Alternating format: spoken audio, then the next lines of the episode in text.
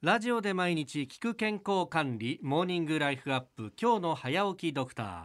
今週は東京都医師会理事で成城学園前にあります鳥居内科クリニック院長の鳥居明さんをお迎えいたします。鳥居先生おはようございます。おはようございます。よろしくお願いいたします。寒くなってきて新型コロナとそしてインフルエンザこれが同時に流行るんじゃないかということが言われておりますが現状今先生のクリニックではいかがですか？はい、えーうちのクリニックでは今のところはあの新型コロナの患者さん疑いの患者さんはたくさんいるんですけども、はい。まだ陽性者は出ていないです幸いなことにですね。でまたあのインフルエンザも今年は、はい。えー少し出足が遅いようで、えー風邪の方とかは結構来てるんですけども、はい。高い熱でインフルエンザを強く疑う方は今のところはありません。ただ、えー、とやっぱり今後あの寒くなってきてますので、はい。非常にこれから増えるんではないかと、えー心配しております。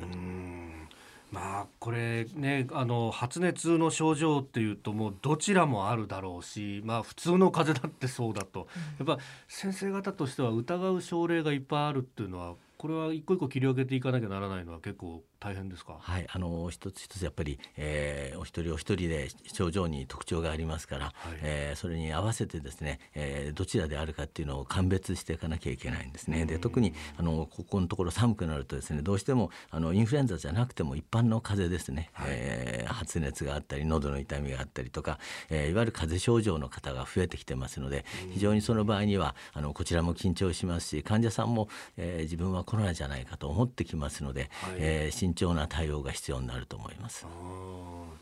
あの新型コロナウイルスがこう疑われる症状として発熱もそうなんですけどあの聞くのがその味覚障害であったり嗅覚障害いきなりそのちょっと匂いを感じなくなる分からなくなるっていうこともあのあるというふうに聞きますけれどもその突然匂いが分からなくなるっていうのはこれどういう現象で起こるんでしょうか、はい、これはあのまだまだ分かんないことがかなりあるんですけども、えー当初はあのこれは特徴的なものとかどうか分かんなかったんですね。であの、えーあるプロ野球の選手がやっぱり、えーこれを訴えて、えーそれが陽性だったということですごく注目されるに至りました。で今はやはりこの2つですね味覚障害嗅覚障害があれば、えーコロナウイルスの感染を疑わなきゃいけない一つの、えー特徴的症状になってます。で原因としてはまだはっきりしない面もあるんですけども、えー嗅覚とか味覚の神経のところにですねどうもウイルスが作用して、えー感覚を、えー鈍くしてるんじゃないか、えーこういうことが予想されてます。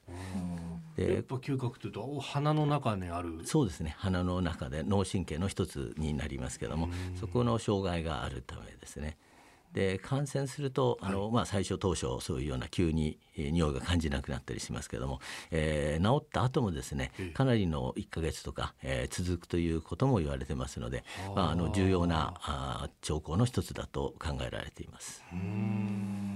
こういう嗅覚に何か作用するっていうのはこれはコロナ独特のものなんですかやっぱり？あの他のウイルスでもそういうことはあってですね。えー例えばあの突発性難聴なんかも、おえーどうもウイルスが影響してるんじゃないかとかどうも神経に影響するウイルスはいくつかあるようであります。で今回の場合にも、えーまあ、インフルエンザとかコロナの場合には、はい。こういうようなその匂いがえーまあ、感じなくなる場合と,、えー、と少し他の匂いとして感じてしまうとか、えーいうようなこともあるようであります。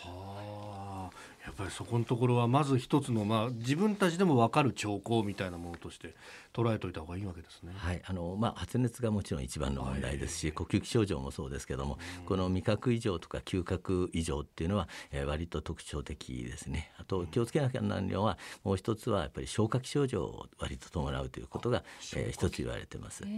ということは下痢とか下痢とかですね。あのお通じの中に、えーウイルスが、まあ、かなりいるということが分かってきてますので、はいえー呼吸器と消化器と両方のあの、えー症状に注意しなければいけないということが言われておりまうす。んだからこそ流す時にはちゃんと蓋閉めてからねっていうのはそういうところなんですね。そうですね。それとあと手をよく洗うというのもそうですね。はい。えー今週はあー鳥居内科クリニック院長鳥居明先生にお話を伺います。先生明日もよろしくお願いしますよろ。しくお願いいたしますお願い。します